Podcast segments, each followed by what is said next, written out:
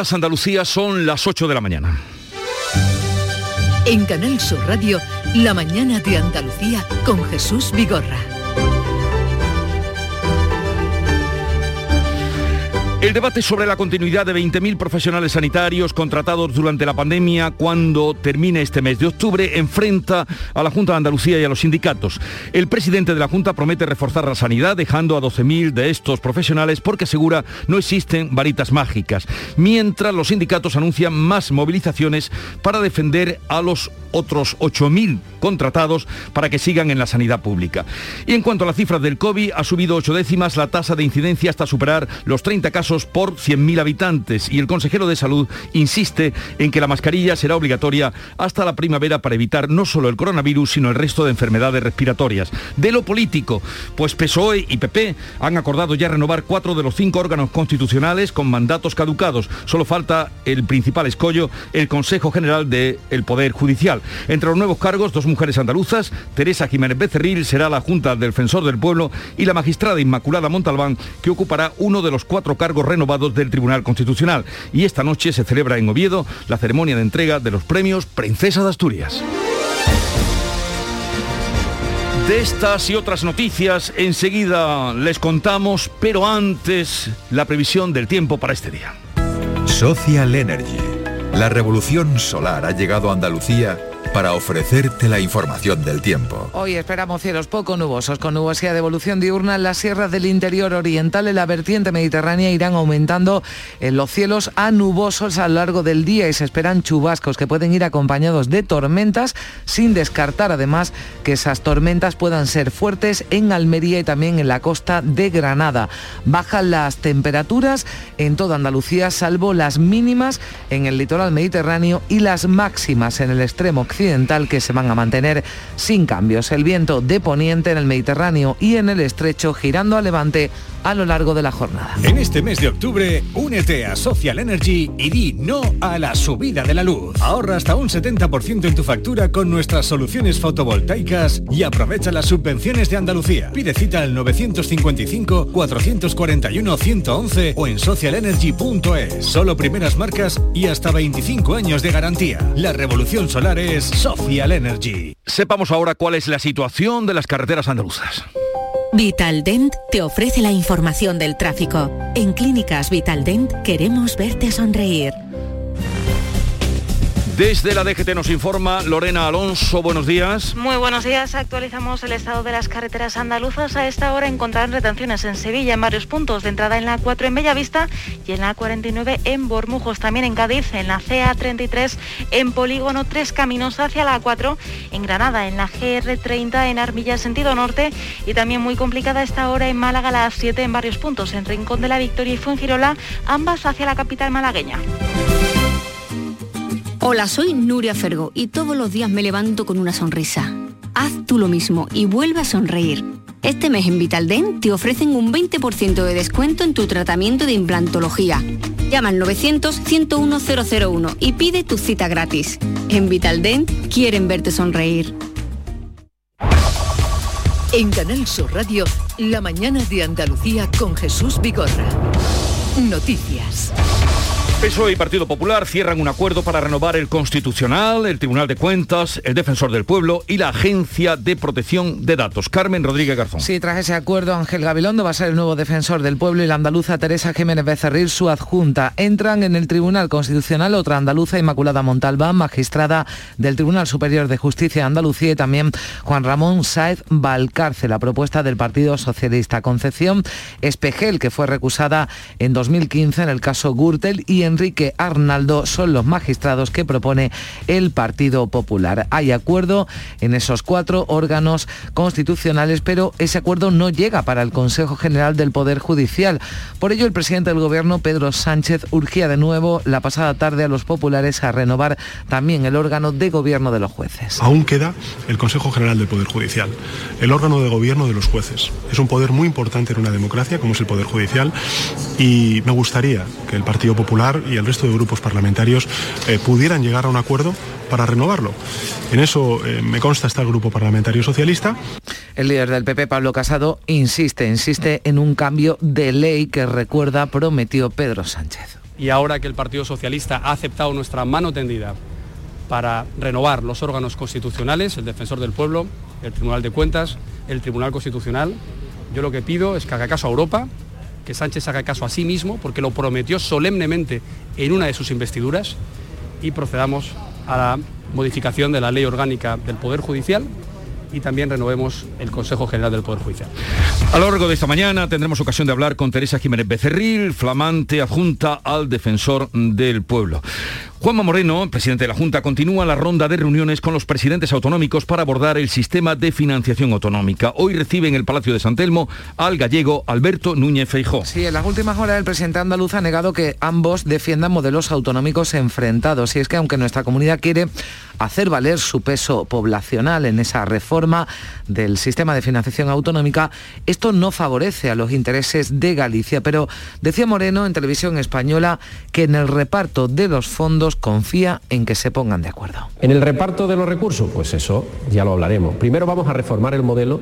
Como es todo cuantificable, pues se cuantifica cuánto cuesta los servicios en cada comunidad autónoma por razones de población, por razones de dispersidad, por razones de envejecimiento y se compensa. Pero lo que no podemos estar es con un modelo que es obsoleto y un modelo además que nos está generando perjuicio no a los gobiernos, sino a los ciudadanos. Es el tercer encuentro que celebra el jefe del Ejecutivo andaluz para hablar de financiación autonómica. Anteriormente, recordamos, se reunía con los presidentes de la Comunidad Valenciana, Chimo Puig, que fue el primero en acudir al Palacio de San Telmo, también con el de Murcia, con López Miras, con los que Moreno, en este caso, sí compartía todos los criterios para la reforma al tratarse de las comunidades que están peor financiadas. El gobierno andaluz se compromete a reforzar la sanidad, pero advierte el presidente de la Junta de que no hay varitas mágicas y que se llegará hasta donde lo permita el presupuesto. Era la respuesta de Juanma Moreno a las protestas celebradas este jueves por los sindicatos contra la decisión de la Junta de no renovar los contratos de 8.000 de los 20.000 profesionales sanitarios empleados durante la pandemia. La Consejería de Salud vuelve a reiterar y pone el acento en, el que, en que todos los médicos han sido renovados y que se mantiene al 60% del personal de enfermería. Recuerda el consejero Jesús Aguirre que como todos los contratos temporales, estos tenían fecha de caducidad y que no es lo mismo no renovar que despedir. Además, anunciaba Aguirre un refuerzo del 20% del personal en atención primaria para la campaña de invierno. Hay gran parte de la actividad que teníamos a nivel de COVID ya no la tenemos actualmente. Eh, luego son contratos por servicio a nivel de, de COVID. Sí se va a focalizar gran parte del trabajo a nivel de atención primaria insuficiente para los sindicatos que alertan de las consecuencias de la falta de ese personal sanitario. Y es que se han cargado la atención primaria y por lo visto no están contentos y van ahora por la atención hospitalaria. La justificación es que como ya no hay COVID nos quitan. No, esos 8.000 puestos de trabajo ya estaban antes, desde 2008 ya estaban. Nos los vuelven a quitar son eh, súper necesarios para la infraestructura, para la estructura de la plantilla. Va a afectar a todas las categorías, incluso aunque nos digan que la primaria va a estar reforzada, muy reforzada, es una primaria que ya venía muy mermada. Pues si no hay rectificación por parte del gobierno andaluz, ya anuncian que van a seguir con las protestas las próximas semanas. Y revisemos ahora la situación de eh, la pandemia del coronavirus en Andalucía. Sube la tasa de incidencia COVID, se sitúa por encima de los 30 y preocupa la llegada de una nueva variante desde Reino Unido. Además, eh, Juanma Moreno ha hecho un llamamiento encarecido a los andaluces que todavía no se han vacunado. Recuerden, son más de 500.000. Un por favor. Un por favor a esos 580.000 andaluces que todavía no se han vacunado en nuestra comunidad autónoma por decisión personal. Yo quiero que recapaciten, primero por ellos, porque pueden evitar un sufrimiento personal, incluso la pérdida de una vida. Pero ya no solamente por ello, por ello, por todos, por el conjunto de la sociedad. Le pido que recapaciten y vayan a vacunarse. Ha celebrado el presidente que toda Andalucía esté ya en nivel cero, pero pide que no se baje la guardia y ponía como ejemplo ese preocupante repunte de casos en países vecinos. Por ejemplo, la Junta estará vigilante en la frontera de Gibraltar por si aparecieran nuevos casos de esta variante, la denominada Delta Plus. Fermín Soto. Y es que Gibraltar ha registrado 21 casos más por la COVID-19 en 24 horas, por lo que el número de casos activos se ha situado en 198.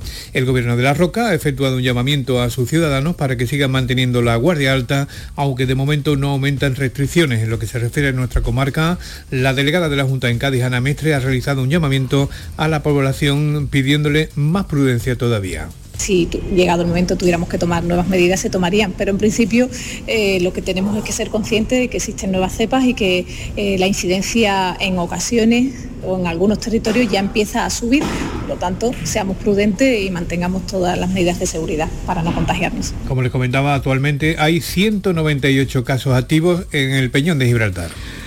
Y se abre el debate de nuevo sobre el uso de las mascarillas, después de que Madrid haya anunciado que dejarán de ser obligatorias en los colegios, en los recreos y al aire libre a partir del próximo lunes. La ministra de Sanidad, Carolina Darias, ha pedido prudencia y reclamaba la actuación conjunta de todas las comunidades. Yo lo que pido a todas las comunidades autónomas es que sigamos yendo de la mano, porque toda esta actuación conjunta nos ha permitido ser fuertes, ser un modelo de éxito. No vale que unos corran más que otros tenemos el Consejo Interterritorial, tenemos la Conferencia Sectorial de Educación. Lo anunciaba Isabel Díaz Ayuso ayer en la Asamblea de Madrid. Es verdad que después el consejero de Sanidad matizaba y decía que eh, dejarán de ser obligatorias las mascarillas al aire libre cuando se pueda mantener la distancia de seguridad. Aquí en Andalucía, el consejero de Salud dice que el uso de la mascarilla en nuestra comunidad va a ser muy recomendable durante todo el invierno y hasta primavera, porque se prevé una incidencia mayor de la gripe y de otros virus respiratorios. Frente común desde Andalucía, nuevo que prepara el gobierno en las autovías. La Junta lamentaba la falta de diálogo para tomar una decisión de este calado y considera además la consejera de Fomento, en línea también con la patronal andaluza, que la solución para salir de la crisis no es cargar de más impuestos a los ciudadanos. Marifran Carazo. No es el momento para plantear un nuevo impuesto lo que llame como lo llame el gobierno de Pedro Sánchez, no deja de ser una nueva carga impositiva que toca el bolsillo de los ciudadanos en un momento de máxima dificultad. En estos momentos hay que ayudar a los ciudadanos, a los andaluces, y hay que favorecer esa reactivación económica y la creación de empleo, bajando impuestos, como está haciendo el Gobierno de la Junta de Andalucía. La Junta se compromete a que los andaluces no paguen ese peaje en las autovías de titularidad autonómica. Y en este sentido, los empresarios de Cádiz rechazan los nuevos peajes y exigen el desdoble de la Nacional 4 y de la Nacional 340. La patronal ha advertido de los efectos negativos que tendría para la economía provincial. Carmen Romero es la secretaria general de la Confederación de Empresarios de Cádiz. Carmen Romero, buenos días. Hola, buenos días. ¿Qué les ha llevado a ustedes a ser los primeros? Todo el mundo está en contra de los peajes, pero los primeros que eh, han levantado la voz han sido ustedes. Bueno, quizás el hecho de que hemos tenido un peaje durante casi 50 años que se acaba de levantar. Y mm, dicen ustedes que sería negativo para la economía provincial. Mm, ¿En qué se basan? Lo hemos visto incluso este verano con, eh, la falta de capacidad de la antigua autopista y nos basamos también en que somos un territorio periférico hacia el que venir, que, mm, en el cual tiene mucha importancia tanto el turismo como la logística y, la industria y para ello es necesario que tengamos mm, vías de alta capacidad pero gratuitas. La experiencia del verano con la autopista libre de peaje, ¿cómo ha sido? Pues por momentos mala, por momentos mala porque no, no tenía la capacidad necesaria. Y por ello es por lo que pedimos que se, que se desdoble la Nacional 4 en lo que queda, que es de los palacios al aeropuerto de Jerez. Sí. Eh, ¿Tienen alguna mm, información sobre eh, fechas en las que pudiera mm, terminarse o avanzar ese desdoblamiento? Mm, no. El otro día también el diario de Cádiz hablaba de la paralización de obras por desabastecimiento en Cádiz. ¿Qué información tienen ustedes? Pues así está haciendo, por falta de, materiales. También tenemos otro problema que es la formación. Sí, pero eh, señora Romero, ¿qué tal? Buenos días. El otro día hablaban los eh, empresarios de la Costa del Sol y decían que aparte de la falta de material no había, usted hablaba de formación, no había personal suficiente para asumir las obras que se estaban llevando a cabo. ¿Ocurre lo mismo en la provincia de Cádiz? Sí, está pasando en varios sectores. ¿En la construcción? ¿En cuál más? Pues en, varios le diría que mayoritariamente hay pues en turismo, en construcción naval, hay varios sectores que ahora mismo tienen problemas con la capacitación de, personas que, que puedan realizar esas funciones. Carmen Romero, secretaria general de la Confederación de Empresarios de Cádiz, gracias por atendernos. Ahí queda la protesta de los empresarios de Cádiz. Son muchas las voces que se han levantado contra los peajes, pero como decía, los empresarios de Cádiz han sido los primeros que de una manera contundente se han manifestado. Y en Huelva, los empresarios se plantan ante el proyecto de presupuestos generales para 2022. Lo harán esta mañana con una quema testimonial de las cuentas ante la sede de la Federación Onubense de Empresarios. Una falla. María José Marín. ¿Qué tal? Buenos días. Pues los empresarios han mostrado ya, habían mostrado ya su decepción por la falta de inversión y por unos presupuestos que consideran raquíticos e irrisorios. Igualmente habían anunciado el paso a la acción este será el primer acto de reivindicación de una batería de actuaciones que se irán desarrollando paulatinamente para mostrar el malestar del sector empresarial onubense con un proyecto de presupuestos que dicen no vienen a saldar la deuda histórica y extensa que se mantiene con la provincia, sobre todo en materia de infraestructura. Una deuda que han ido manteniendo, señalan los empresarios onubenses, los distintos gobiernos de España. Recuerdan que Huelva recibiría apenas unos 19 millones de euros, ni el 1% de esas cuentas destinadas a toda Andalucía, concretamente el 0, 83% del total. Esta quema simbólica de las cuentas está organizada por la Federación Onubense de Empresarios y se va a hacer a las 10 de la mañana. Eh, pues una falla con las cuentas de los presupuestos, como nos contaba María José Marín. El Consejo Europeo ha terminado esta noche el debate para frenar los, eh, subida de los precios de la luz, pero ha terminado sin acuerdo. Sí, los líderes de los 27 han cerrado un texto común sobre cómo afrontar la crisis energética, pero sin ninguna acción concreta, como venía pidiendo España. Recomiendan a los países que requieren medidas urgentes que rebajen impuestos, que ofrezcan ayudas a los hogares vulnerables y a las empresas. También urgen a la Comisión Europea a estudiar los mercados de gas y electricidad y a considerar con prontitud medidas a medio y largo plazo para que la energía sea asequible. Por ejemplo, Francia ha decidido pagar un bono a quienes ganen menos de 2.000 euros netos mensuales para paliar la subida de los carburantes. Lo anunciaba la pasada noche el primer ministro Jean Castex. Euh, Vamos a dar una indemnización de 100 euros a los franceses que ganan menos de 2.000 euros netos. ¿Por qué ponemos el límite en 2.000 euros? Porque eso es lo que se llama salario medio. Es decir, hay tantos franceses que ganan por debajo de 2.000 como por encima. El precio medio diario de la electricidad en el mercado mayorista bajará un 2,1% hasta los 203 euros y medio el megavatio hora entre las 9 y las 10 de la mañana. Dentro de nada va a ser el tramo más caro con 255 euros y medio. Un sobrecoste de la energía que ya se nota en la cesta de la compra. La OCU calcula esa subida en un 10%, lo explicaba José Carlos Cutiño, delegado de la organización en Andalucía. En algunos productos esenciales estamos viendo subidas ya entre el 8 y el 10%, la leche, los huevos, la carne de pollo. Es decir, evidentemente eh, el problema es que la, subida en los precios energéticos tiene un efecto inflacionista brutal porque se incorpora a los costes de explotación y de producción de todo tipo de, productos y, y servicios. Son las 8, 18 minutos de la mañana, sintonizan Canal Sur Radio. ¿En qué capítulo de tu vida estás ahora? ¿Quieres hacer una reforma? ¿Cambiar de coche? ¿Tus hijos ya necesitan un ordenador para cada uno? ¿O quizás alguno ya empieza la universidad? ¿Habéis encontrado el amor y buscáis un nidito? En Cofidis sabemos que dentro de una vida hay muchas vidas y por eso ahora te ofrecemos un nuevo préstamo personal de hasta 60.000 euros. Cofidis, cuenta con nosotros.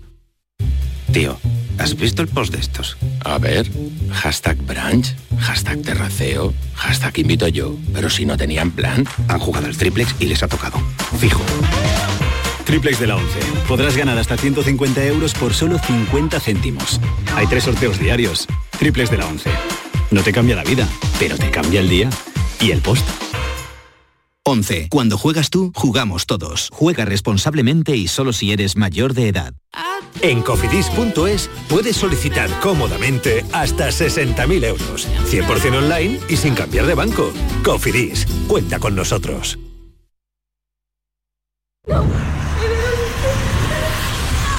La violencia sexual no es una película. Llama al 016 si necesitas información o ayuda. Delegación del Gobierno contra la Violencia de Género. Ministerio de Igualdad. Gobierno de España. No hay que acabar con el miedo, sino con lo que produce el miedo. La mañana de Andalucía con Jesús Vigorra. Noticias.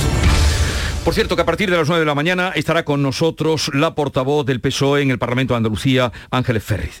Los delitos contra la libertad sexual hacia los menores han subido un 16% en Andalucía, según la memoria de la Fiscalía General de 2020 que se ha presentado este jueves en el Parlamento. La fiscal superior de Andalucía, Ana Tárrago, ha señalado que se trata de un dato muy alarmante que preocupa a la Fiscalía y que pone especial atención en las consecuencias que tiene el uso indebido de las redes sociales. Esto decía es una falta de formación también en los menores. Los fiscales de menores aprecian, la mayoría de ellos, en su memoria, la facilidad que tienen y la parte negativa que puede reflejar las redes sociales en los temas de la libertad sexual malinterpretada. En relación con los menores, Tarrago también se ha referido al efecto que puedan tener series como el juego del calamar, de la que ya hemos hablado en otra ocasión. Ha apuntado que la violencia genera violencia y se hace uno mucho más permisivo si ve con normalidad además esa violencia. En Cádiz, la Guardia Civil investiga a dos menores acusadas de vejaciones a una mujer con discapacidad. Salud Mientras una quemaba el pelo de la mujer con un mechero, la otra lo grababa todo. Después le raparon la zona quemada con una maquinilla de afeitar y ese vídeo lo difundieron entre los amigos. Esto ocurrió en Conil, en el domicilio de la víctima. Se trata de una mujer de 65 años con un 72% de discapacidad mental. El caso está ya en manos de la Fiscalía de Menores y las dos chicas han quedado bajo la custodia de sus padres. Hay noticias que de verdad cuesta contarlas y escucharlas todavía más. La policía ha detenido en Écija, en Sevilla, a cuatro personas por explotación laboral de inmigrantes indocumentados y ha podido liberar a una treintena de ellos, Araceli Limón. La mayoría habían llegado en patera a Las Palmas de Gran Canaria y de ahí a Sevilla, en concreto al barrio de la Macarena, donde eran captados por esta red que, según ha detallado la portavoz de la policía, Macarena de la Palma, les obligaba a trabajar 14 horas sin descanso y sin comida. Si bien la cantidad de 46 euros al día, de los cuales descontaban 6 euros en concepto de transporte, comenzando la jornada laboral a las 4 de la madrugada y finalizando a las 6 de la tarde, sin que pudieran descansar ni alimentarse durante el tiempo de trabajo. El Ministerio de Agricultura y las comunidades autónomas van a seguir negociando el plan estratégico de la PAC, la Política Agraria Común. Andalucía representa el 36% de la renta agraria nacional. Esto supone la tercera parte de los perceptores de la PAC, un argumento que la consejera de Agricultura, Carmen Crespo, planteaba en la reunión de este jueves con el Ministerio para defenderlo. Hacía a primera hora de la mañana aquí en la mañana de Andalucía para defender que se amplíe el número de ecoesquemas. Son aquellas ayudas que se otorgan a las prácticas beneficiosas con el medio ambiente. Crespo confía en que se pueda conseguir, que se pueda avanzar en las sucesivas reuniones que se lleven a cabo y que todavía quedan pendientes. Hemos pedido más ecoesquemas que reflejen la diversidad productiva de Andalucía. Esto no es una cuestión política, esto es una renta para nuestros agricultores y ganaderos. Y teniendo en cuenta los costes de producción que en este momento tienen por la energía, la subida de la energía, por la sequía, no podemos ahora mismo lastrarle las oportunidades a través de minimizar su aportación de la PAC. El ministro de Agricultura confía en lograr finalmente el apoyo y consenso de las comunidades autónomas para ese plan estratégico de la PAC que tiene que entregar a Bruselas antes del 31 de diciembre. Decía Luis Planas que van a seguir trabajando para ya en noviembre elevar el borrador a consulta pública, como decimos, presentarlo antes de que finalice el año a la Comisión Europea una conclusión satisfactoria y positiva de esta conferencia sectorial, fruto del buen trabajo efectuado por todos, de un debate yo creo que rico, intenso, diverso en posiciones y en contenido por parte de las comunidades autónomas y en base al documento presentado. Acuerdo entre Estados Unidos y los principales países europeos, entre ellos España, para la supresión de aranceles a los productos comunitarios. El acuerdo contempla que España y el resto de países mantengan sus impuestos digitales nacionales, la conocida aquí como tasa Google, hasta que entre en vigor otro acuerdo, el de fiscalidad de empresas al que se llevó en el seno de la OCDE. Será el 31 de diciembre de 2023. Según la ministra de Hacienda, María Jesús Montero, ese acuerdo proporciona seguridad jurídica al tejido productivo español al garantizar que no habrá barreras comerciales a la entrada de nuestros productos en el mercado estadounidense. En junio, para situarnos, el país norteamericano aprobó un arancel del 25% a una serie de productos españoles. Lo hacía, como hizo en su momento también con la aceituna, como represalia por el impuesto sobre servicios digitales de España al entender que resultaba discriminatorio y que perjudicaba los intereses comerciales del país. Y en La Palma, las dos coladas que obligaron el pasado miércoles a nuevos desalojos han confluido en una sola. Como siempre, ese es el sonido que recibimos en directo desde la isla de La Palma, esas dos coladas que, como decías, han confluido en una sola, que forma ahora un muro de lava de dos metros de altura y que acecha más edificaciones del barrio de La Laguna. En su camino hacia el mar parece que podría sepultar el barrio entero o puede bordearlo y causar menos daños. Así que vamos a estar muy pendientes de esa evolución. Esto es lo que contaba el director técnico del Plan de Emergencias Volcánicas, Miguel Ángel Morcuente. En consecuencia, el problema que podemos tener, y es por lo que se tomaron medidas, es que la colada salte hacia la próxima cuenca y termine bajando por lo que es la carretera hacia la costa. Y también había mucha atención y la sigue habiendo sobre esos eh, perros atrapados en un estanque rodeado de lava en La Palma. Ya saben, había todo un plan preparado para sacar de allí a los canes con un dron. Pues bien, pues bien, unos desconocidos, parece que han rescatado a estos perros, se autodenominan el equipo han dejado una pancarta en la que informan de que están bien los animales, un vídeo además con la sintonía de la mítica serie de televisión. Pero por ahora no se sabe cuándo se ha producido ni cómo el rescate, tampoco dónde están los animales. 8.26 minutos de la mañana. La mañana de Andalucía. Buenos días. En el sorteo del cupón diario celebrado ayer, el número premiado ha sido 57.169. 57169. Asimismo, el número de serie correspondiente a la paga, premiado con 3.000 euros al mes durante 25 años, ha sido 13013. Hoy, como cada día, hay un vendedor muy cerca de ti repartiendo ilusión. Disfruta del día y recuerda, con los sorteos de la 11, la ilusión se cumple.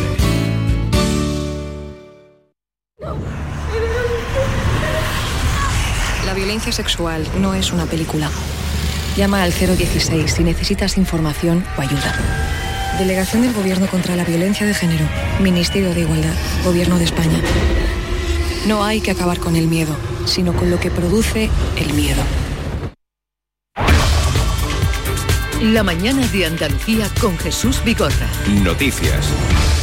Este viernes se celebra la ceremonia de entrega de los premios Princesa de Asturias en el Teatro Campo Amor de Oviedo. Antes, a mediodía, los reyes, acompañados de la Princesa de Asturias y de su hermana, la Infanta Sofía, van a recibir en el Hotel La Reconquista a todos los galardonados. La crónica de lo que está por venir, Beatriz Galeano. Han comenzado los actos que acompañan la entrega de premios más valorada por la Casa Real, los premios Princesa de Asturias. Ya anoche se celebraba el concierto inaugural con la presencia de toda la familia real y hoy es el día de los galardonados entre ellos siete científicos por su papel en el desarrollo en tiempo récord de algunas de las vacunas contra el coronavirus. Además de esos galardonados con el Premio Princesa de Asturias de Investigación Científica y Técnica, recibirán su diploma la periodista y escritora feminista Gloria Steinem, el cocinero, empresario y filántropo José Andrés o Teresa Perales en deportes. La ceremonia volverá a su tradicional escenario del Teatro Campo Amor de Oviedo después de que la pandemia obligara el año pasado a trasladarla al Hotel La Reconquista para celebrarse sin público, aunque eso sí, la ceremonia tendrá un aforo limitado al 60% de las 1.300 butacas disponibles. Además del tradicional discurso del rey, se volverá a escuchar a la princesa Leonor. Y ya en el mundo de la cultura, el poeta madrileño Luis Alberto de Cuenca, el que fuera secretario de Estado de Cultura, ha obtenido este jueves el Premio Internacional de Poesía Ciudad de Granada, Federico García Lorca. El jurado ha destacado su personalidad poética y el amplísimo eco de sus versos donde conviven cultura contemporánea y clásica. El reconocimiento ha sido con la unanimidad del jurado. A Luis Alberto de Cuenca se le reconoce además que sus versos estén muy vigentes en las nuevas generaciones. Ha sido autor incluso de algunas canciones del cantante Loquillo y también de la orquesta Mondragón. Muy meritorio también el premio concedido a Carmen Gil, escritora de La Línea, afincada en Cádiz, esa medalla de oro internacional de libros infantiles escritos en español y en Estados Unidos. Ha sido una sorpresa enorme, entre otras cosas porque yo no me había presentado. Fue la editora la que presentó mi libro y cuando me lo dijeron, bueno, daba salto de alegría. Tiene más de 130 libros publicados y traducidos a más de 20 idiomas, por lo tanto, nuestra felicitación. Llegamos así a las 8 y media de la mañana. Viene el tiempo ahora de la información eh, local y luego abriremos tertulia de actualidad y muchas cosas por contarles hasta las 12 del mediodía.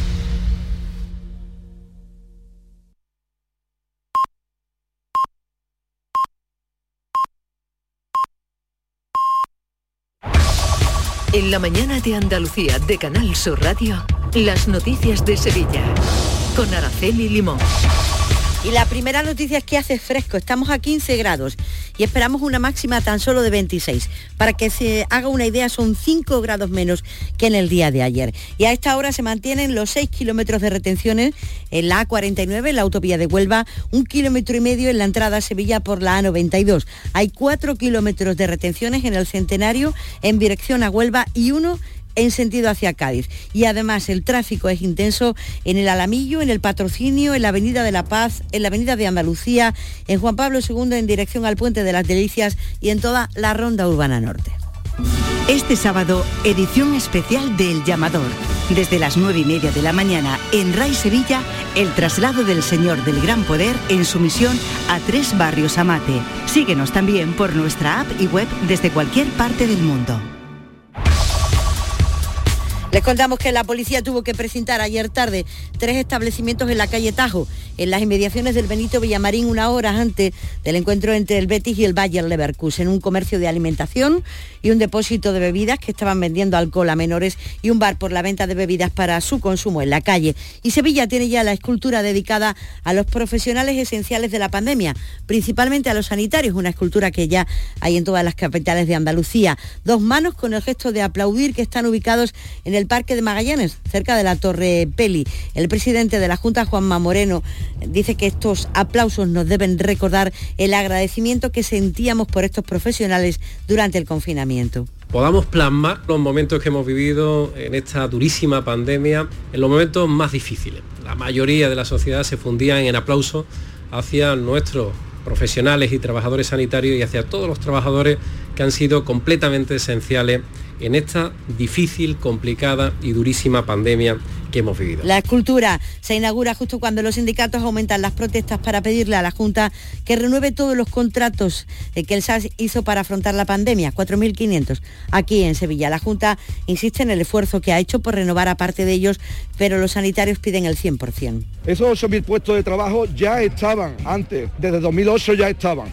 Nos los vuelven a quitar son eh, súper necesarios para la estructura de la plantilla. Va a afectar a todas las categorías, incluso aunque nos digan que la primaria va a estar reforzada, muy reforzada, es una primaria que ya venía muy mermada. La policía también fue fundamental en la pandemia y el ayuntamiento ha aprobado abonar el millón de euros que todavía debía, debía a los agentes por las horas extras y por los turnos fuera de horarios que hicieron durante el último año. Eh, pese al retraso, satisfacción. Eh, Luis del Vaz es el presidente, el portavoz del Sindicato Profesional de la Policía. Y solamente nos queda agradecer tanto a la Delegación de Gobernación y Seguridad como a la Delegación de Recursos Humanos, bueno, el esfuerzo que, que han hecho.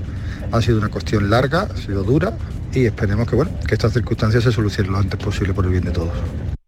Sevilla 2000, tu inmobiliaria 100% sevillana y la más recomendada de Sevilla, te ofrece la información del deporte y te desea que tengas un buen día.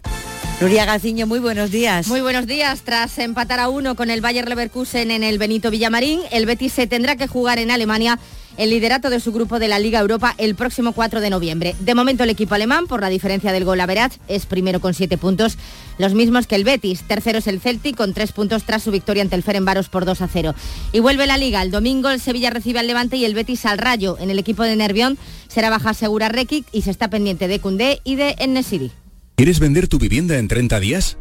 Inmobiliaria Sevilla 2000. Especialistas en servicios al propietario. Le regalamos valoración de su propiedad, certificado energético registrado, reportaje digital profesional con vídeo más planos y publicamos su inmueble en más de 100 portales inmobiliarios. Inmobiliaria Sevilla 2000. Única inmobiliaria de Sevilla con certificado de calidad AENOR ISO 9001. Búsquenos en internet o en 955 51 3300. El Ateneo ha presentado cómo será la cabalgata de Reyes eh, del año que viene. Tendrá el mismo formato, el mismo recorrido y el número de carrozas el mismo de siempre, 33. 13 de ellas, por cierto, van a ser nuevas y una de ellas estará dedicada a la Torre del Oro. Este año, como novedad, sus majestades, los reyes, eh, llegarán a Sevilla o se pasearán por Sevilla en unas carrozas parecidas a las que tienen las fuentes, por ejemplo, de la Puerta de Jerez. Y antes de terminar este espacio de las noticias de Sevilla, nuestra felicitación a todos los que estudiaron en la Facultad de Ciencias de Económicas y Empresariales de la capital, porque la facultad cumple hoy 50 años.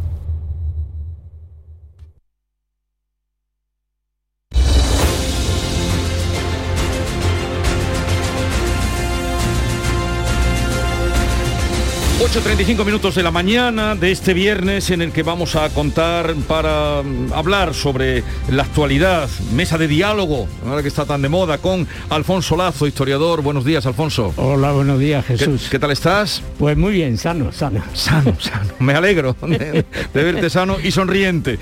También está con nosotros Antonia Sánchez, subdirectora de La Voz de Almería. Antonia, buenos días. Hola, muy buenos días. ¿Qué tal por Almería? Pues bien, bien, aquí estamos, con nuestras cosas particulares, nuestra infraestructura y nuestras cosas. Oh, todo queda un poco ahí en suspenso, ¿no? Sí, sí, Supongo, te refieres a la reunión de ayer del ayuntamiento Exacto, exacto. con eh, ministerio en el Ministerio de Transportes para ver qué pasa, o no, los representantes de Adif para ver qué pasa con el AVE y cuándo va a llegar a Almería. Eh, y Javier Rubio, redactor jefe de ABC Sevilla. Buenos días, Javier. Muy buenos días. Por tu parte. Pues bien, también sano y espero que salvo, como sanos y salvo. Ahora entraremos a hablar de los temas de actualidad. Buenos días. En los tres sorteos del triplex de la 11 de ayer, los números premiados han sido 507, 507, 863, 863 y 510, 510. No olvides que comprando Lotería de la 11 colaboras con una gran labor social. Pídele el triplex de la 11 a tu vendedor, también en puntos de venta autorizados o en juegos11.es. Recuerda que hoy, como cada viernes, tienes un bote millonario en el sorteo del Eurojackpot de la 11. En la 11 nos mueve tu ilusión. Que tengas un gran día.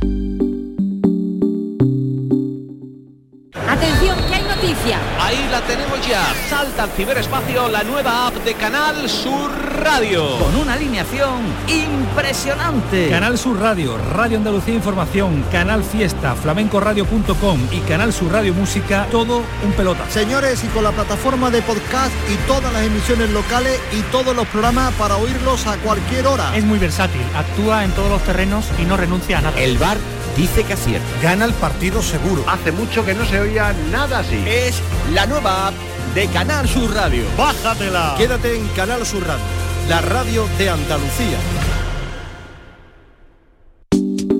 Buenos días.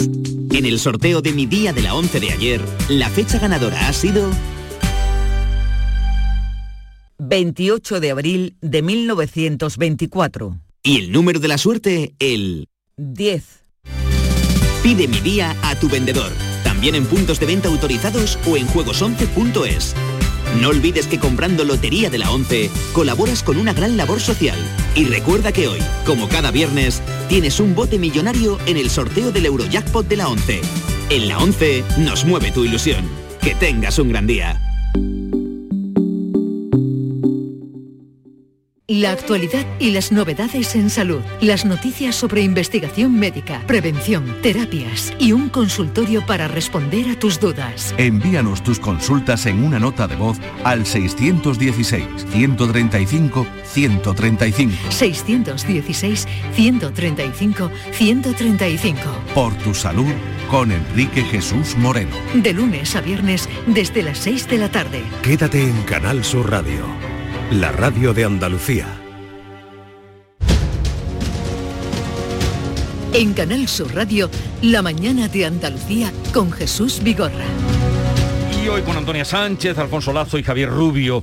Después de mm, muchos ensayos prueba-error, amagos y frenazos, al fin el PSOE y PP han acordado mm, de un tirón renovar cuatro de los cinco órganos constitucionales con mm, mandatos ya caducados, tales como el Defensor del Pueblo, el Tribunal Constitucional, la Agencia de Protección de Datos y el Tribunal de Cuentas. Queda ahí eh, la renovación del Consejo General del Poder Judicial que mm, esperará todavía o seguiremos esperando después de dos años ya pasados y cumplidos.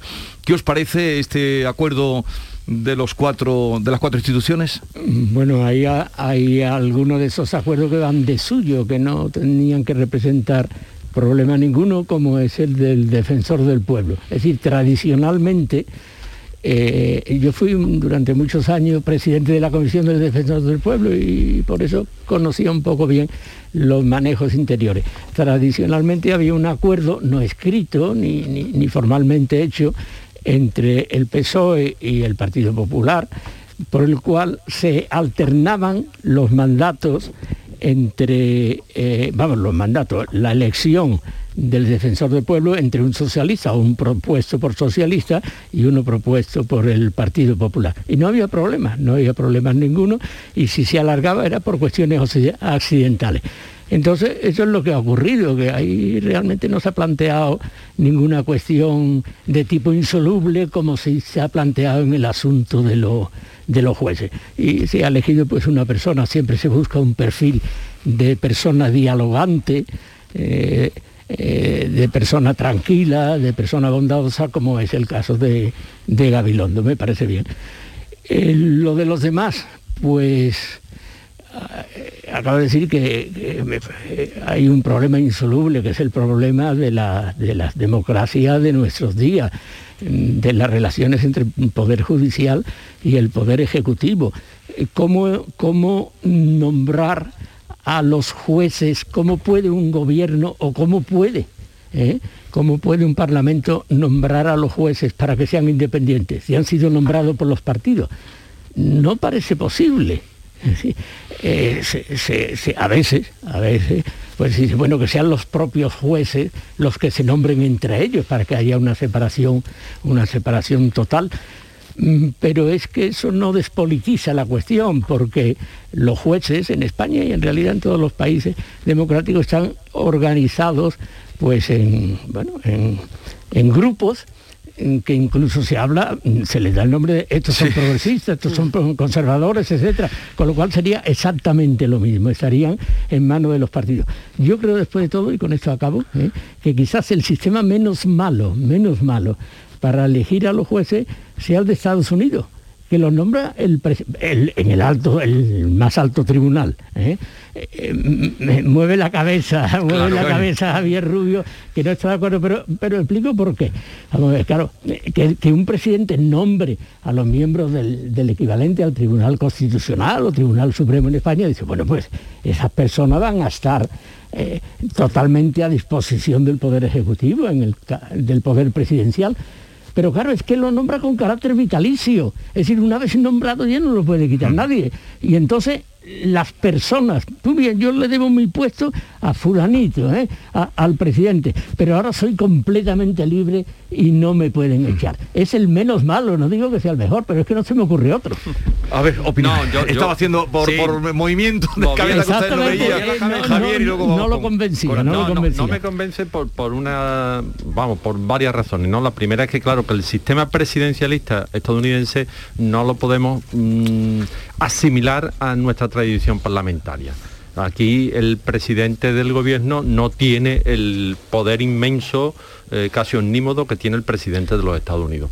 Y además, eh, claro, eh, tú hablas de la elección de los jueces del Supremo de Estados Unidos y, y, hay que ver la cantidad de chequeo y de balance que se le hace antes de acceder a esa condición que, bueno, nuestras audiencias, porque tienen audiencia y tienen que pasar por la comisión parlamentaria correspondiente, parece un juego de niño, una broma, ¿verdad? con lo que allí se le exige y se le escruta al milímetro cualquier frase, cualquier intención, cualquier escrito, cualquier cosa que haya dicho o hecho el juez en su ejercicio profesional. ¿no? Entonces, claro, mm, por eso no me convence del todo, ¿no? Por esos dos motivos. Pero bueno, oye, que lo que tienen que hacer es acordar, sentarse y acordar. Y mm, si no están de acuerdo, pues volverse a sentar hasta que se pongan de acuerdo. O sea, eso es lo mínimo que se le pide a los partidos con vocación de gobierno, que son el PP y el PSOE. Mm, Vamos a dejarnos de, de, mm, de marear la perdí, que es lo que han estado haciendo durante estos dos años. Yo, yo me apunto a, a esta a esta reflexión de, de Javier. Eh, eh, creo que la noticia tal, tal y como se plantea eh, a día de hoy, a día de ayer, bueno, pues es mm, avanzar en la buena noticia que ya tuvimos la, la semana pasada, ¿no? que había empezado una senda de acuerdos, se había Mm. llegado a un primer eh, acuerdo express, faltaban poner los nombres, ahora se han puesto los nombres, significa que el acuerdo eh, ha ido más allá y sigue, y sigue avanzando. Eh, es verdad que sigue, continúa quedando el escollo del, del Consejo General eh, del Poder Judicial, mm, pero eh, el hecho de desgajarlo, de, separarlo, eh, está funcionando porque de momento ya tenemos los nombres y el acuerdo se, está, está culminado. ¿no? Mm, digo que me, que me apunto a esa reflexión de Javier porque creo que efectivamente ahora mismo en España tenemos el sistema que tenemos y con, ese, con esos miembros tenemos que hacer el cesto por ahora. Y lo, lo importante es que se siga, se siga profundizando eh, en esto que creo que es muy importante, que después de, muchos, ah, de mucho tiempo eh, con, con esos órganos bloqueados eh, se haya llegado a un acuerdo y se esté culminando eh, el acuerdo. Ahora hay que seguir avanzando en el diálogo sin duda. Pero dice Alfonso que eso está bloqueado, eh, te- te- que he querido entenderte porque un poco, mm, mm, eh, no sé, Eh, eh, es que lo quería porque mismo- dices que, que pronto con elegir a Gabilondo, que no ha contestado nadie, y a Teresa Jiménez Becerril, y, y uno del PSOE, otro del Sí, Eso- porque siempre ha funcionado así, Pero, siempre ha Alfonso, funcionado bien. Pero, eh, antes en tus tiempos eh, era práctica también, era habitual o era costumbre que siempre se elegía un, un defensor del pueblo de diferente partido, de diferente adscripción al gobierno que había. No, no, no, no, Eso, eh, pero sí se elegía siempre un defensor del pueblo del partido A y su adjunto Sí, primero sí, del sí, partido siempre, ¿eh? siempre. Y luego, a la hora de, de elegir el defensor del pueblo, en esas discusiones lo que se estaba mirando era la idoneidad del personaje, ¿eh? no como lo está ocurriendo, por ejemplo, con los otros, sobre todo el alto, el- el alto poder judicial, que lo que se mira es la posibilidad de obediencia. Es que claro, es que mm, es, es de risa. Es cuando se plantea un problema, pues al Tribunal Constitucional, Tribunal de Gobierno de los Jueces, se sabe de antemano cómo van a reaccionar. Eh, ¿Cuántos jueces conservadores hay? Lo que se llaman conservadores. Mm, Tantos. Mm, ¿Cuántos jueces llamados progresistas hay? Tanto. Bueno, pues el que tiene más, esa va a ser la sentencia que salga de ahí. Y ya está. Eso es lo que a mí me parece que hace un daño enorme a la justicia, ¿eh? que es una justicia totalmente dependiente del poder político y que los ciudadanos lo saben y que los ciudadanos lo saben. No, no hay sorpresa. De vez en cuando sale, pues como en el Tribunal Constitucional, algún miembro que, que le resulta rana para los partidos, pero... eh, eh, No, pero sí, hasta los gráficos de los periódicos, Alfonso, sí, sí. cuando lo ponen, ponen los colores, ponen un Claro. color azul, color rojo rojo. Claro, claro, totalmente, total. Y, y a mí me parece uno, un- casi un sacrilegio, ¿no? Eh, hombre, es que la justicia no puede ser ni conservadora ni progresista, es que tiene que ser justicia. Es decir, la justicia tiene que aplicar la ley. Si la ley es, eh, podemos llamarlo conservadora, será la ley, pero no la justicia. ¿eh? A ver, hablando de la ley, no sé si queréis decir algo más, seguiremos a la espera la semana que viene, supongo que estaremos en las mismas del Consejo General del Poder Judicial. Sí, porque- ah, es- eso va a durar, me parece a mí. Vamos a ¿eh? ver, es que eso es el meollo porque es el que elige los Claro. ascensos de la carrera eh, judicial. exactamente, exactamente. ¿Dónde vamos a poner a cada uno de todos esos? Los jueces Pero, de todo. pero yo insisto, eh, lo decía la semana pasada y lo digo otra vez. La mitad de los jueces de España no forman parte de ninguna asociación. Mm, O sea que mm, cuando hablamos de las asociaciones de jueces, estamos hablando de la mitad de Sí, la plantilla judicial. Sí, pero en realidad es que cuentan a la hora, ¿eh? Cuentan. Claro, claro que cuentan por, por esa mm, osmosis ¿no? de política y, y carrera judicial, pero Sí. que al final mm, te das cuenta que la mitad de la plantilla judicial, la mitad de los jueces, no tienen adscripción ideológicas, tienen su, por supuesto sus ideas, pues claro, como Pero todo el mundo, pero no Eso es, como todo el se mundo. ascriben a ninguna corriente dentro de la judicatura. A mí me llama la atención eh, con respecto a lo que ha comentado Alfonso, que ha descrito una situación de, de falta de ese término jurídico, ¿no? de, de- de falta de apariencia de, de independencia. Eso y, que, y que, bueno, pues según él ha, ha descrito, eh, calaría o habría calado en la, en la sociedad. A mí eso me, me parece como, eh, como reflexión, me parece muy llamativo, ¿no? porque eh, que, la sociedad eh, en conjunto piense eh, que, que los jueces en general, y, yo, yo creo que los jueces a nivel de, de órganos unipersonales, que son la inmensa mayoría, em, trabajan bueno, pues, co- con, una, con una independencia mm, alta. Eh, esa es mi percepción, ¿no? Eh, Pero es verdad que todas estas cuestiones eh, relacionadas con los órganos, de, precisamente con el órgano de gobierno, el que eh, de alguna manera mm, enturbia esa, esa imagen de, de, fal- eh, de- de apariencia de, de independencia. Y bueno, eso es algo que, que habría que hacerse mirar, ¿no? Decía Alfonso hace un momento que lo que hay es que aplicar la ley. Pero a veces no está tan claro, porque, eh, por ejemplo, tu periódico, ya que estás tú aquí presente, eh, Javier, titula hoy El dilema de Batet. Batet, ya saben ustedes, los oyentes, Maricial Batet, la presidenta del Congreso. Dice, el dilema de Batet, casi lo plantea así en una paráfrasis eh, chespiriana, ¿no? Cumplir con la ley o con los socios de Sánchez. El dilema de Batet. Y ella ha dicho que no va a tomar decisión eh, hasta que el Tribunal Supremo no le aclare eh, más la sentencia. Las- vamos a recordar un poco, la situación Sí. es por el, el parlamentario de Podemos que le dio una patada. Está condenado. a- eh, condenado a pagar una multa y esa condena conllevaría que dejara su escaño y si no que le hicieran dejar su escaño. Pa- dicen que como pagó la multa, eh, dijeron desde el Congreso, o dijo la presidenta, pues ya estaba saldado. Pidieron que no, hicieron una reunión con los letrados y parece que no quedaba claro.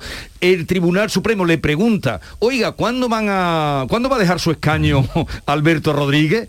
Reunión ayer muy larga eh, que tuvieron eh, en la, la mesa del Congreso y terminaron diciendo, una reunión larga, terminó la presidenta diciendo que le ha pedido al Tribunal Supremo que le aclare eh, pues a ver, Alfonso, ¿Qué quiere decir que le aclare qué eso, quiere decir eso de cuándo va a dejar su escaño, señoría. Bueno, yo, yo me estoy asombrado con ese caso, porque si hay una cosa bien reglamentada y bien ordenada, es el suplicatorio que los jueces pueden eh, enviar al Congreso sobre una persona que ha cometido, eh, aforada, y en este caso aforada al máximo, es decir, son, eh, son totalmente intocables lo- los parlamentarios que han cometido un delito. Entonces, ¿esto cómo, cómo funciona? Yo quiero volver ahí. Bueno, mm, la policía pues denuncia ante el juez que, que el diputado tal iba a, porque son estos casos lo- la mayoría de las veces los que se dan, iba a una velocidad muy superior a la permitida por la carretera. Y por lo tanto debe ser pues debe ser juzgado y el juez considera que sí, que hay motivo para juzgarlo no puede ese juez detenerlo, ni puede por su cuenta empezar a juzgarlo, no. Tiene que pedir al Congreso permiso para juzgarlo él o a quien corresponda, ¿no? El, mm, el Congreso se reúne en una de sus sesiones y los diputados votan en secreto, votan en secreto sí acceder al suplicatorio o no rechazar y, el, y, y la persona en cuestión pues queda libre y ya no se la puede jugar. Yo supongo que eso habrá ocurrido necesariamente con el, eh, con el caso de este señor, rapero Claro. o lo que sea, ¿no? Habrá ocurrido. ¿no? Dice rapero por Por la estética. por su aspecto, No, no es rapero. No, no, no, no- es rapero, bueno, me alegro Pero lleva la estética rapera, Lleva sí. la estética rapera. En todo caso, tampoco ha hablado mucho en el Congreso, no se le conoce por sus, por sus ideas, por sus ideas especiales. Entonces, yo creo que habrá ocurrido eso, que el Congreso habrá dicho, la mayoría del Congreso, sí, este señor debe ser juzgado. Y ha sido juzgado, ha sido juzgado y ha sido condenado. Se le ha impuesto pues que debe pagar una multa de 500 euros. Y la ha pagado, y la ha pagado. Ahora bien, la condena era solo eso, es lo que yo no sé, es lo que pregunto a, a- a vosotros que soy periodista. ¿eh? La condena era exclusivamente pagar 500 euros o llevaba consigo una condena de inhabilitación, inhabilitación definitiva o inhabilitación por seis meses o por lo que fuese. No lo sé. Pero si, si no llevaba consigo la inhabilitación, pues ese señor naturalmente ha pagado su multa y entonces puede seguir siendo diputado. Si lleva consigo la inhabilitación, no puede ser diputado. Diga lo que diga el Parlamento y diga lo que diga la señora Batet, ¿eh? Mm, que Venga, abrimos. A ver, eh, Antonia. Sí, eh, bueno, yo la, reacción de, aparte de que hay algunas cuestiones allí jurídicas, ¿no? De, que no que no puedan no estar claras la, interpretación, pero realmente lo que parece después de esas reuniones que ha tenido la, la mesa y esa eh, y, ese comunicado final, ¿no? Yo lo interpreto como una reacción un tanto dilatoria, eh, ganar algo de tiempo pues para seguir, eh, seguir analizando y pedir todavía más explicaciones que ya se pidieron pero todo parece, bueno, preguntaba Alfonso, interrogaba sobre si había ah, inhabilitación y sí la, sentencia lleva aparejada un, tiempo de, inhabilitación. claro, aquí está eh, la cuestión de que el Congreso, en este caso además la, presidenta del Congreso, pues tiene eh, autonomía a la hora de, tomar la, decisión sobre lo que, lo que va a pasar. Mm, yo lo interpreto, ya digo, como un poco de, una, una reacción un tanto dilatoria, porque según se ha sabido también, la propia presidenta del Congreso en alguna reunión, aunque luego eso no se ha reflejado en, lo que se ha comunicado, em, eh, pues eh, admitió de alguna manera que eh, finalmente iban a tener que, que, aceptar o, que mm, aplicar esa, esa, esa sentencia ¿no? y que iban a tener que cesarlo como, como diputado. Entonces, bueno, mm, Creo que aquí ha habido un poco de enredo, pero mm, las sentencias están para cumplirla y si se llega a una, eh, a una aclaración ya suficientemente clara, perdonad la, reiteración, habrá que aplicarla, ¿no? Porque, bueno, Pero entonces, ¿por qué, esa duda? Eh, te, referías tú al titular de mi periódico de ABC, ¿no? El dilema de Batet, cumplir con la ley o con los socios de Sánchez pero el editorial, que es donde toma partido, donde toma la postura el, periódico, no deja lugar a dudas. Batet solo puede perder. Mm. o sea, eh, efectivamente, como dice Antonio, yo creo que es una táctica dilatoria. Eh, bueno, mm, a ver de qué manera em, vamos encajando la realidad que es que este señor pues ha sido condenado por la más alta instancia judicial del país y va a tener que dejar al escaño. Probablemente mm, eh, por lo que dicen los compañeros que están allí en Madrid y, lo que trasciende, ¿no? Es un diputado ciertamente afable y una persona, mm, bueno, con la que mm, se eh, han establecido diputados de otros partidos, incluso mm, buena relación, ¿no? Una persona, pues, y claro, pues te, te, da más coraje o te da más, caramba, pues ahora este ciudadano pues tiene que irse a la calle pero claro, es que esas son las reglas del juego. Y lo que no puede ser una regla diferente según seas político o no seas político. Ya bastante, bastante es eh, lo del aforamiento, que es verdad que tienen que estar aforados los diputados, pero mm, claro, esto es de algo que sucedió antes de que él adquiriera esa condición de diputado. Y que después, pues claro, hay que pedir el suplicatorio, hay que concederlo, hay que juzgarlo mm, por el Supremo, pero pero, pero entonces, ¿por qué aluden eh, a, los letrados? ¿Por qué los letrados de la alta cámara, que deben ser los mejores, según ha dicho también Batel, los letrados no lo tenían claro? Eso me ha asombrado, no lo sé, no lo sé, me, o sea, me, produjo un gran asombro y una cosa que yo veía facilísima, digo, hay que cumplirlo sin más, eh, que los letrados, pues entre los letrados hubiese esas dudas. No lo sé, no, no, puedo explicarlo, no lo sé. Ahora, en el fondo es una cuestión política. Mm. Vamos a dejarnos bueno, de, bueno, claro. de Claro, eh, están ahí, como decía Antonia, ¿no? haciendo mucho revuelo, mucho lío, pero en el fondo es una cuestión política que, claro, tiene que ver con la coalición de gobierno. Pues oye, eso ya son... Y, tiene que ver en, cómo los partidos, eh, y salvando, por supuesto, siempre escrupulosamente la presunción de inocencia, en cómo eh, los partidos a la hora de confeccionar las listas, bueno, pues eh, incluyen a personas que en ese momento están insertas eh, o pueden estar insertas en, causas eh, judiciales. Insisto, hay que evidentemente respetar la, presunción de inocencia, pero no deja de ser un riesgo evidente incluir a personas que- puedan tener causas judiciales pendientes en eso. Y luego también está una reflexión que, una cuestión que ha comentado Javier, que eh, este hecho se produjo antes de que esta persona adquiriera la, la condición de diputado, pero lo cierto es que a día de hoy eh, la condición de diputado le está sirviendo de, de alguna Claro. manera. Es un escudo protector. Claro, Es un escudo protector contra cuestiones que no tienen nada que ver. Pero lo que, lo que yo he entendido o sea, me- es que Batet asume ahora tomar la decisión cuando el Supremo le vuelva a decir... eh, Sí, porque, no, ha hecho no le queda otra.